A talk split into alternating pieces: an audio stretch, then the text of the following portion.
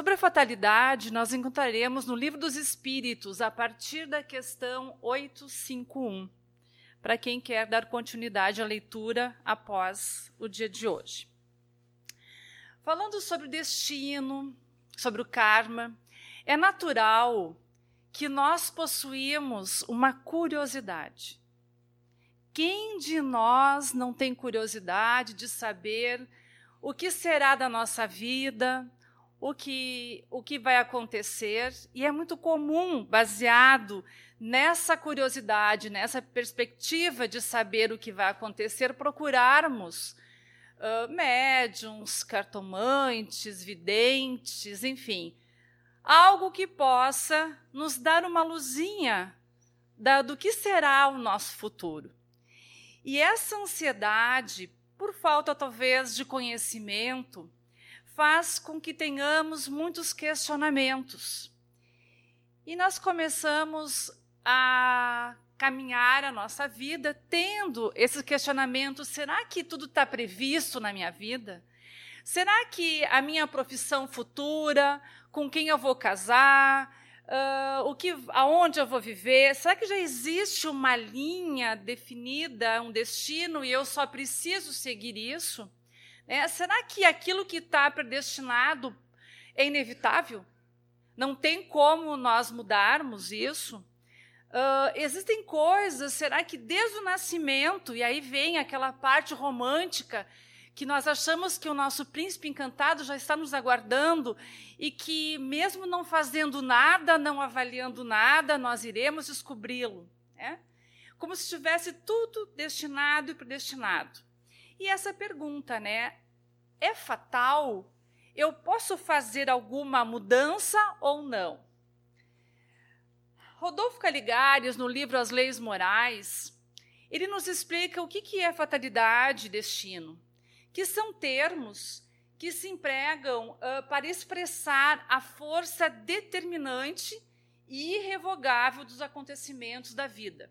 Bem assim, o arrastamento irresistível do homem para tais sucessos, independente da sua vontade. Bom, se nós acreditarmos que existe fatalidade, vem uma outra pergunta, mas então a gente não tem opção nós não temos liberdade, nós não temos livre-arbítrio, que é o que a doutrina espírita nos coloca com tanta.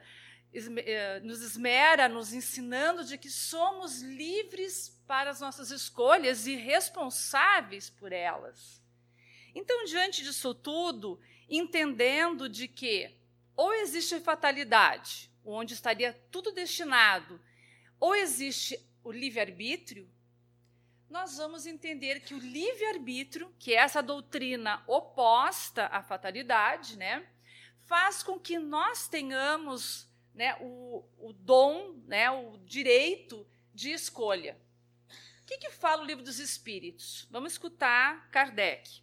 Kardec pergunta aos espíritos na questão 843. O homem tem livre-arbítrio dos seus atos? E a resposta é: visto que tem a liberdade de pensar, tem a de agir. Sem o livre-arbítrio, o homem seria o quê? Uma máquina. Então, nós vamos entender que, se nós não tivéssemos a liberdade, nós seríamos um robô. Seríamos uma marionete no plano divino, onde a gente nasceria e faríamos exatamente o que estaria predestinado para nós. O livre-arbítrio, então, nos diz o seguinte: não existe, portanto, o determinismo, que é o conceito pelo qual existem fatos da vida das pessoas que estão escritos no seu destino. Ou ainda, que existam planificações de vida ou de reencarnações que devam ser rigidamente cumpridas determinando o acontecimento na vida das pessoas. Quando a gente lê esse tipo de resposta, nos abre uma janela de infinito conhecimento e de oportunidades. O que está nos dizendo? Está nos dizendo que tudo está nas nossas mãos que nós conseguimos definir a nossa vida através daquilo que nós fazemos, sentimos. Então, é uma grande mudança de modo de ver a nossa vida. Nos diz ainda na questão 964. Deus tem as suas leis que regulam as vossas ações. Se a violardes, a culpa é vossa. O que, que é interessante, vamos ter que começar a voltar um pouquinho para conhecer um pouquinho de Deus, relembrar os seus atributos e um pouquinho das suas leis que regem o universo. Então, quando a gente pensa que existe algo nas nossas vidas, algo que possa surgir, uh, alguma dificuldade que nós trazemos, uma doença que surge, aquelas vidas que temos dificuldades financeiras, problemas familiares. Quando a gente começa a questionar isso tudo, vai nos dizer que Deus, ele rege todo o universo através das suas leis.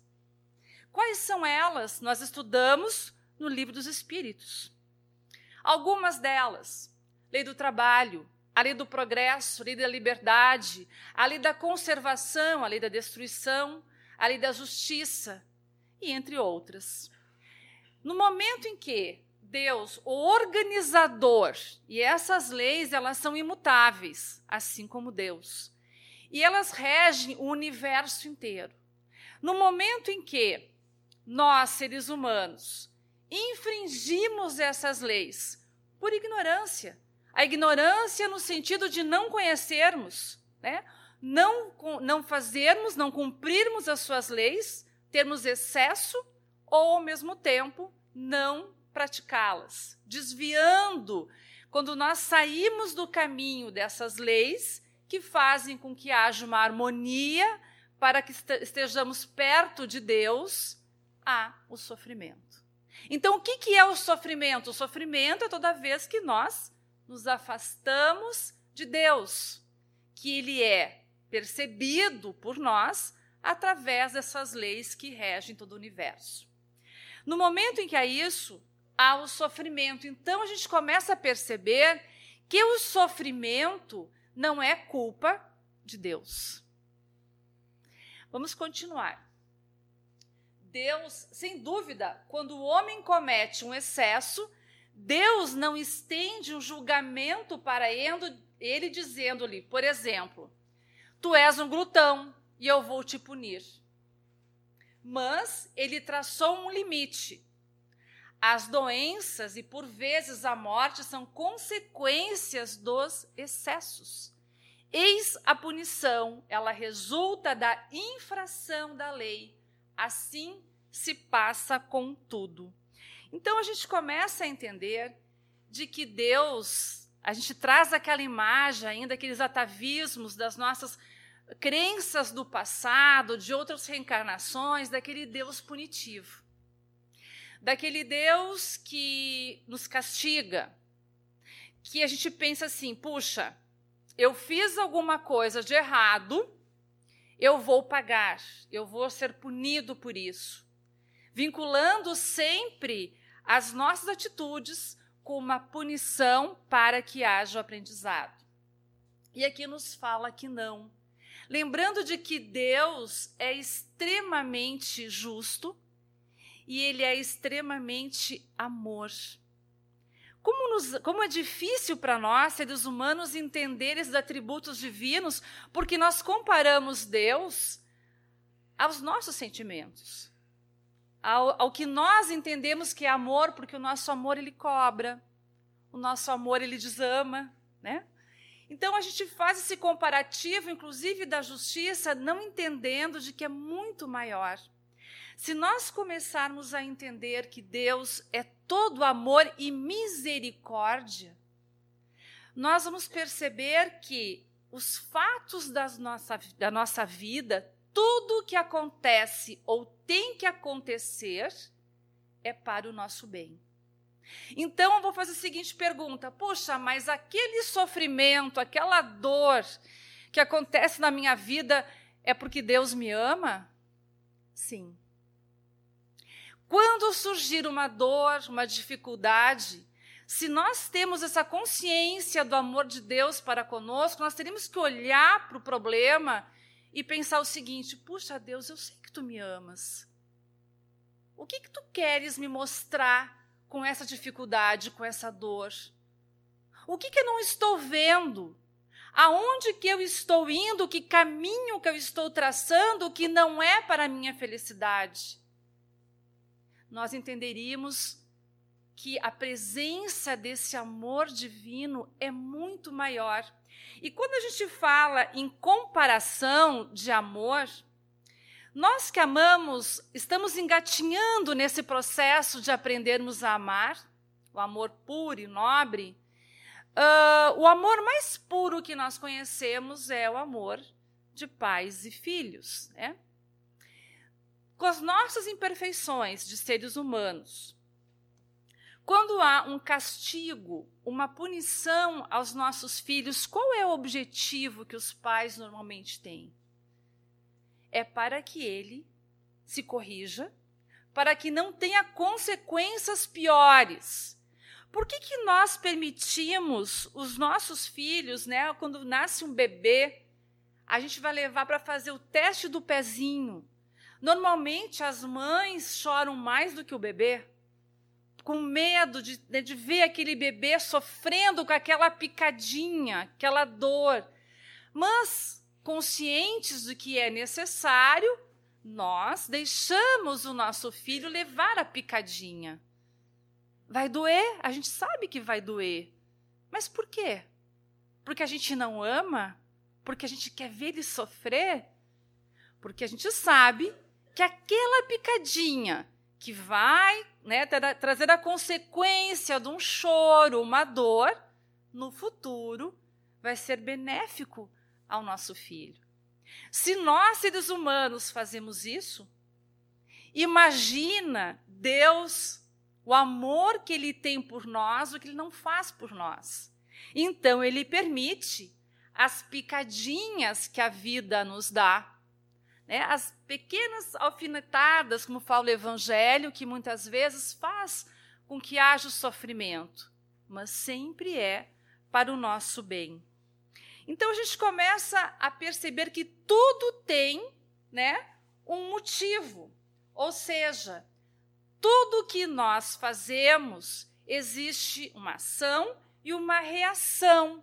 Então não é Deus que fica nos olhando dizendo: olha, para ti eu vou te dar essa punição, tu fizeste tal coisa, tu vai aprender dessa maneira. Na realidade, somos nós que construímos a nossa vida. Com os nossos atos nesta encarnação e com os atos do passado, somos nós que organizamos a nossa vida. E aí a gente vai ter que entrar um pouquinho, é um pouquinho chato, mas é importante, quando nós uh, vamos relembrar o que, que é o nosso espírito e aonde fica registrado esses atos que nós fazemos. Fala-se muito em pecado, nós temos que eliminar isso do nosso vocabulário, e eu gosto muito de usar a palavra equívocos, porque a gente está aqui aprendendo. Então a gente acaba se equivocando, né? E tomando, tendo atitudes erradas, mas que o objetivo sempre será, e nessa evolução, resgatar, reaprender. Então, onde é que fica? Todo o ato que nós fazemos, tudo aquilo que a gente sente, que a gente sofre, tudo é registrado no nosso inconsciente. Bom, mas como é que eu vou registrar? Onde vai ficar registrado isso, já que o meu espírito ele é material, ele não tem, não é matéria.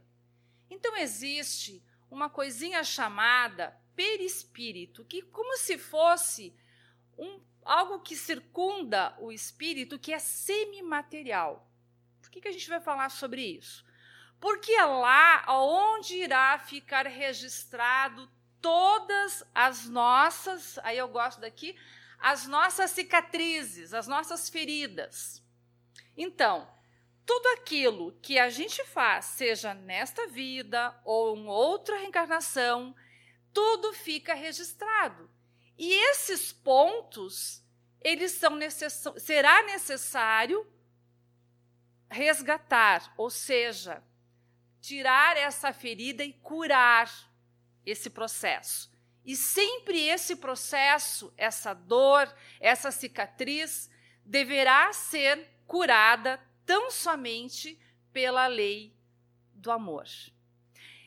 Uh, como é que a gente vai explicar isso? Por exemplo, alguma coisa que nós sentimos e que a gente traz mágoas que pode desencadear um processo, ou aqui, né, de um câncer, algum sentimento, uma mágoa, alguma coisa que eu trago, ou nesta encarnação, numa outra. Uh, algum relacionamento que eu tenho onde há um, uma, uma coisa doentia, uma coisa tóxica que eu faço ou que eu sofro, existe o registro daquilo ali, e se eu cometi alguma coisa contra uma pessoa que eu ainda preciso resgatar com amor, estará registrado lá no meu inconsciente, naquela cicatriz.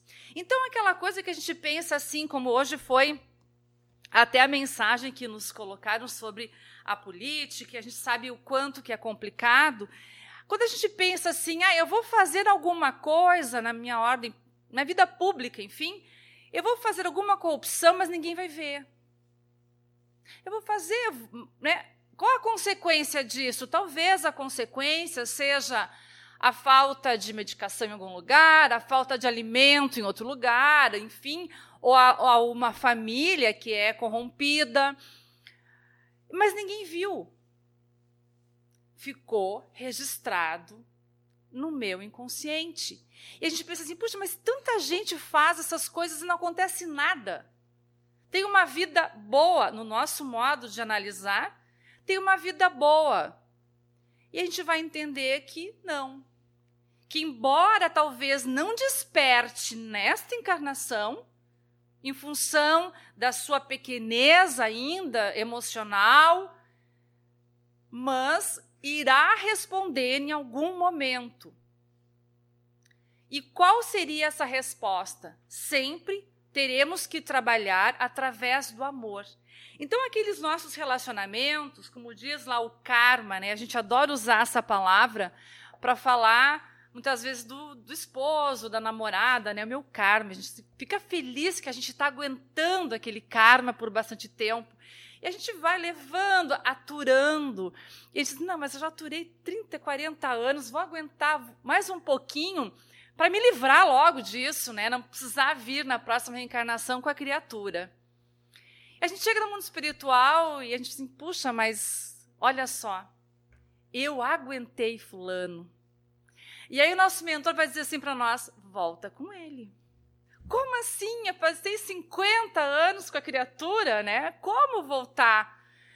É que na realidade não é para aguentar, é para amar. Agora tu volta e ama. Então, essa é a relação que é tudo através do amor. Então, aqueles relacionamentos difíceis que a gente acha que a gente pode empurrar com a barriga, não é por acaso que estão na nossa vida e não é por acaso que eu vou ter que aprender a amar. Então, qual a minha escolha? Eu posso aprender a amar agora, para que eu já vou programando a minha próxima encarnação mais leve, ou não. Uh, então, a gente vai continuar dizendo o seguinte: estão relacionados com essa lei de causa e efeito, sendo consequências do quê? Do nosso livre-arbítrio, daquilo que nós escolhemos. Implicam em registros energéticos no perispírito, com influências decisivas nestas e noutras reencarnações. Mas aí, o que é mais bonito de, de entender é que quando a gente fala nessas provas e nesses registros, uh, Deus é extremamente bondoso. Isso falta muito na, nossas na nossa consciência de entender esse amor divino. É, é tão maravilhoso que, embora eu possa uh, programar, né, vou programar a minha reencarnação, aquela minha cicatriz que eu estava comentando, vamos dar um exemplo, mas eu tenho alguma pessoa com uma, uma dificuldade muito grande. Alguma coisa séria mesmo, um desentendimento muito grave e que, olhando hoje para essa situação, eu não me sinto ainda apta ao perdão. A gente sabe que o perdão é um processo. Não é que vou chegar no mundo espiritual e vou chegar lá e vou dizer: não, ó, eu tenho fulano, eu preciso voltar logo, mas a gente se odeia. Próprio, os próprios benfeitores nos aconselham muitas vezes a não ser na próxima reencarnação. Ele vem perto. Ele vem lá, um colega de escola, daqui a pouquinho ele vem perto, né, como um primo, daqui a pouquinho vem até se aproximar e a gente ter laços maiores, que realmente consiga se vincular pelo amor. Então Deus sempre é extremamente justo e amoroso. O perispírito, ao registrar exatamente as cargas energéticas advindas da nossa atuação no caminho evolutivo, constitui-se instrumento da justiça divina pois estabelece o mecanismo de causa e efeito, onde cada um estabelece o seu futuro, as suas conquistas e as suas expiações. Então, tudo aquilo que nós estamos passando aqui como provas são coisas que nós fizemos e que hoje nós precisamos resgatar. E aí, o que é mais uh, interessante é perceber esse amor, quando a gente fala assim, puxa, mas como é que eu vou pagar isso? Vamos dar um exemplo. Uh, eu sempre brinco dizendo o seguinte: uma pessoa que teve problemas na área de, de dinheiro, né? Uma pessoa que não consegue ver o dinheiro, pega para si, tem uma dificuldade muito grande nessa área. Bom, qual o castigo dela? Castigo? Como é que é, seria a reeducação dela? É, a gente, eu sempre digo assim, gente, não vamos achar que o exemplo que eu vou dar, né? Mas, por exemplo, um tesoureiro de um banco. Né? Não é que todo tesoureiro seja uma pessoa que roubou no passado, tá, pessoal? Mas vamos, vamos imaginar, né? O tesoureiro de uma empresa, de um banco, ele vai estar o tempo todo lidando com dinheiro, que seria uma dificuldade numa vida anterior, para que ele possa se aperfeiçoar. Vai trazer a ele dignidade, um bom trabalho.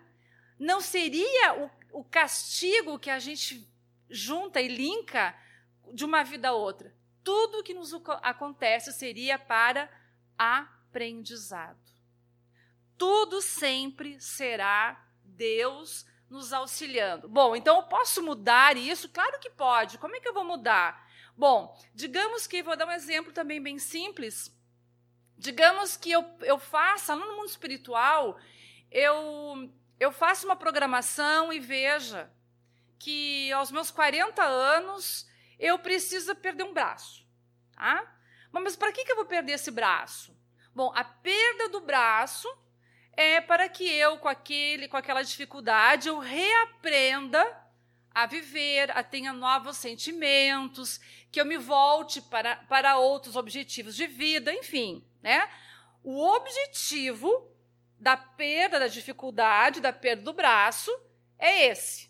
Então eu escolho, juntamente com os meus mentores, eu escolho isso e vou reencarno. Chegando aqui, a minha encarnação, eu começo a me envolver com coisas do bem, indiferente da religião. Né? O que, que é religião? É religar o homem a Deus. Então a gente se liga a Deus por aquilo, pelo amor, pelas nossas obras. E eu começo a me melhorar eu começo uma pessoa melhor, ou vou uma evangelização, eu começo. E lá pelos meus 40 anos, eu sou uma pessoa diferente. Eu já conquistei, através de méritos meus, uh, o objetivo que eu teria perdendo o meu braço. Então, eu preciso perder o braço? Não preciso mais. Posso perder um dedo, posso perder os dois braços, que possam me prejudicar tanto quanto que piore a minha situação. Então não existe algo determinado, predestinado, uma fatalidade. Somos nós que manipulamos a nossa vida. Olha que coisa maravilhosa isso. Além de manipular, além de perceber, então, como é que eu posso melhorar a minha vida? Eu vou olhar para a minha vida e perceber aonde que é que me dói, aonde que é o meu problema. A partir disso, se nós nos empenharmos para aquilo ali, eu vou começar a ter uma vida mais tranquila. Porque a dificuldade é para o meu bem. Mas o que, que a gente faz? Como é que o ser humano muda? Através do amor ou através da dor? Qual é que, infelizmente, é a nossa escolha? Pandemia. Dois anos dentro de casa. Mudou toda a nossa vida. Por que será que aconteceu isso? Com o objetivo, né? Porque Deus é amor, só permite que as coisas acontecem para que a gente evolua. Nós mudamos? Nós aprendemos? De verdade? Porque a gente tem que fazer essa pergunta. Eu passei dois anos, mudou minha vida, meu trabalho, minha família, perdi entes queridos, amigos, tive medo, tive pânico. O que, que nós mudamos de verdade? Hoje eu sou uma pessoa diferente? Eu estou com uma outra conscientização? Porque a gente vê, por incrível que pareça, casas espíritas com trabalhadores em casa. Esvaziaram-se as casas porque é muito frio. E tem oportunidade de fazer online muita coisa. Então, para que, que eu vou? É tão bom ficar acomodado, mesmo sabendo de que as casas espíritas, os templos, depois de um processo desse, chegarão muitas pessoas com sofrimentos, precisando de consolo porque até então não tinham conhecimento nenhum de espiritualidade. E às vezes a gente se aproveita para ficar em casa, porque está frio, porque está calor. Então, observem que às vezes nós mesmos não aproveitamos as oportunidades. Quando a gente vai procurar um passe, a gente vai na casa espírita por quê? A gente está com uma dificuldade, uma dor. A gente faz atendimento fraterno, aquele carinho, a gente é recebido com amor na casa espírita, nos envolve com uma série de coisas boas, a gente sai de lá fortalecido, faz o tratamento de passe, passou dois meses, a gente não vai mais, porque já está curado. Já deu uma melhorada na vida, já deu uma equilibrada, então a gente espera novamente, daqui a alguns meses acontecer de novo alguma coisa ruim, aí fala assim, eu tenho que tomar um passe, eu tenho que ir na casa espírita. Porque nos é difícil mudar pelo amor, pela conscientização. Então, infelizmente, muitas coisas acabam acontecendo pelas nossas escolhas. Né? Porque, como essa frase maravilhosa, a sementeira é livre, porém a colheita é obrigatória. Então, na questão 851, é a primeira questão que começa a falar sobre fatalidade no livro dos Espíritos, diz o seguinte: há uma fatalidade nos acontecimentos da vida segundo o sentido ligado a essa palavra, quer dizer, todos os acontecimentos são predestinados, e nesse caso, em que se torna o livre-arbítrio? E a resposta é essa: a fatalidade não existe senão pela escolha feita pelo espírito ao encarnar, de sofrer esta ou aquela prova. Ao escolhê-la, ele traça para si mesmo uma espécie de destino, que é a própria consequência da posição que se encontra. Falo das provas de natureza física. Porque, no tocante às provas morais e às tentações, o espírito conserva sempre o livre-arbítrio sobre o bem e o mal. É sempre senhor de ceder ou resistir. Um bom espírito, ao vê-lo fraquejar, pode correr em seu auxílio, mas não pode influir sobre ele a ponto de subjugar-lhe a vontade. Vamos explicar um pouquinho, vamos conversar um pouquinho sobre isso. Então, o que, que é fatalidade? A única coisa fatal na nossa vida é o momento, é o nosso nascimento. É aquilo que a gente traz do nosso nascimento, coisas físicas, enfim, coisas que a gente traz do nosso nascimento. e aquilo que o momento da nossa morte, que é fato que nós vamos todos desencarnar. E é interessante que nem o nosso desencarne, o dia do nosso desencarne, o nosso mentor sabe. Uh, diante desse fato, eu lembro que há muitos anos atrás, há mais de 20 anos atrás, eu estudando sobre esse tema, sobre fatalidade, e surgiu uma pessoa que tinha ido procurar alguma vidente, médium, não sei se freira, não sei o que, que era, em Santa Catarina. Eis que a pessoa reunia um grupo e ela ia falando do destino de cada um. Vai te acontecer isso, tal, tal. Chegou na vez dessa pessoa, desse senhor, ela olhou para ele e disse: Olha, tu não passa do fim do ano. Disse, Meu Deus, com esse, né, com esse destino, com essa. Eu já teria me matado na hora de medo. Aí, claro, ele voltou apavorado e me chamaram para conversar. Ainda bem que estava fresquinho esse tema sobre fatalidade e tal. E a gente conversou de que ninguém sabe o dia do nosso desencarne. Não tem como prever. Então, Uh, ele se acalmou um pouquinho, já fazem mais de 20 anos, ele continua vivo. Talvez vá desencarnar no fim de ano, né? mas não era no fim de ano naquele período.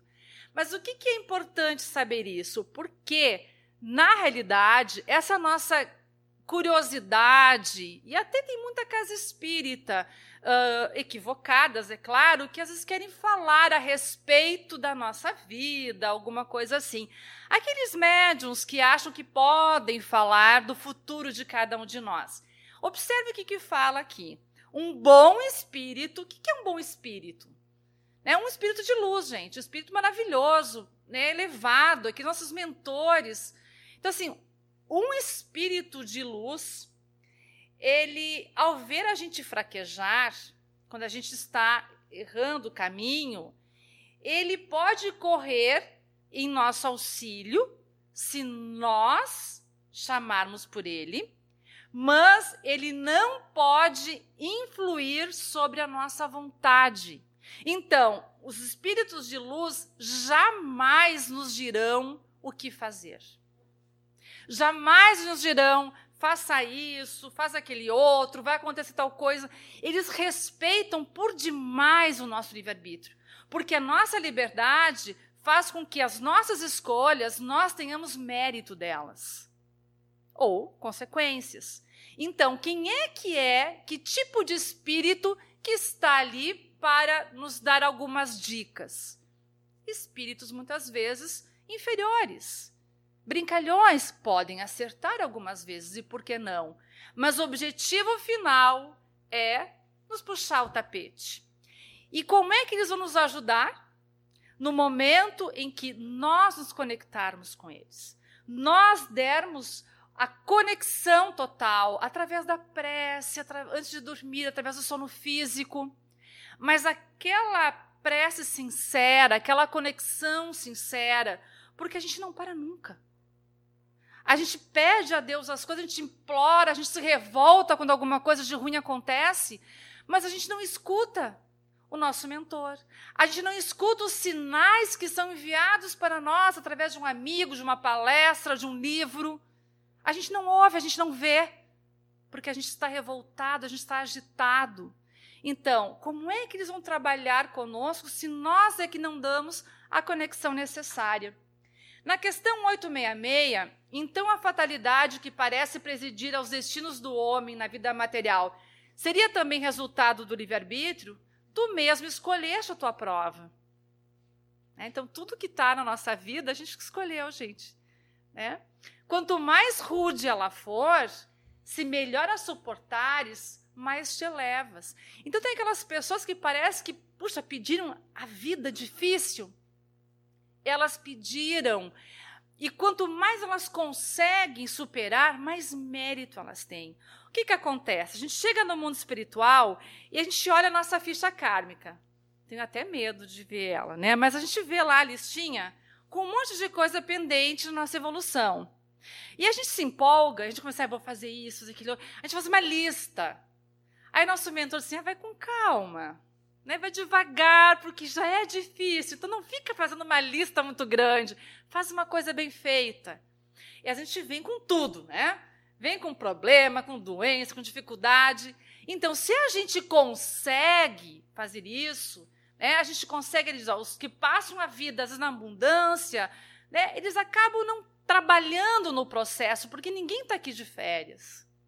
A gente está aqui para aprender. Aqui é uma escola, onde a gente está fazendo as provas. Não é hora do recreio, né? a gente está aprendendo. Então, os espíritos covardes que permanecem estacionários, aqueles que não querem fazer nada. Assim, o número de infortunados, é claro, ultrapassa o número de pessoas felizes no mundo. Porque somos uma escola, somos um hospital. Visto que os espíritos procuram, na sua maioria, as provas que lhes sejam mais frutuosas. Eles veem muito bem a futilidade de vossas grandezas e dos vossos prazeres. Aliás, a vida mais feliz é sempre agitada sempre perturbada. Não seria assim tão somente pela ausência da dor. Mas o que, que é a dor?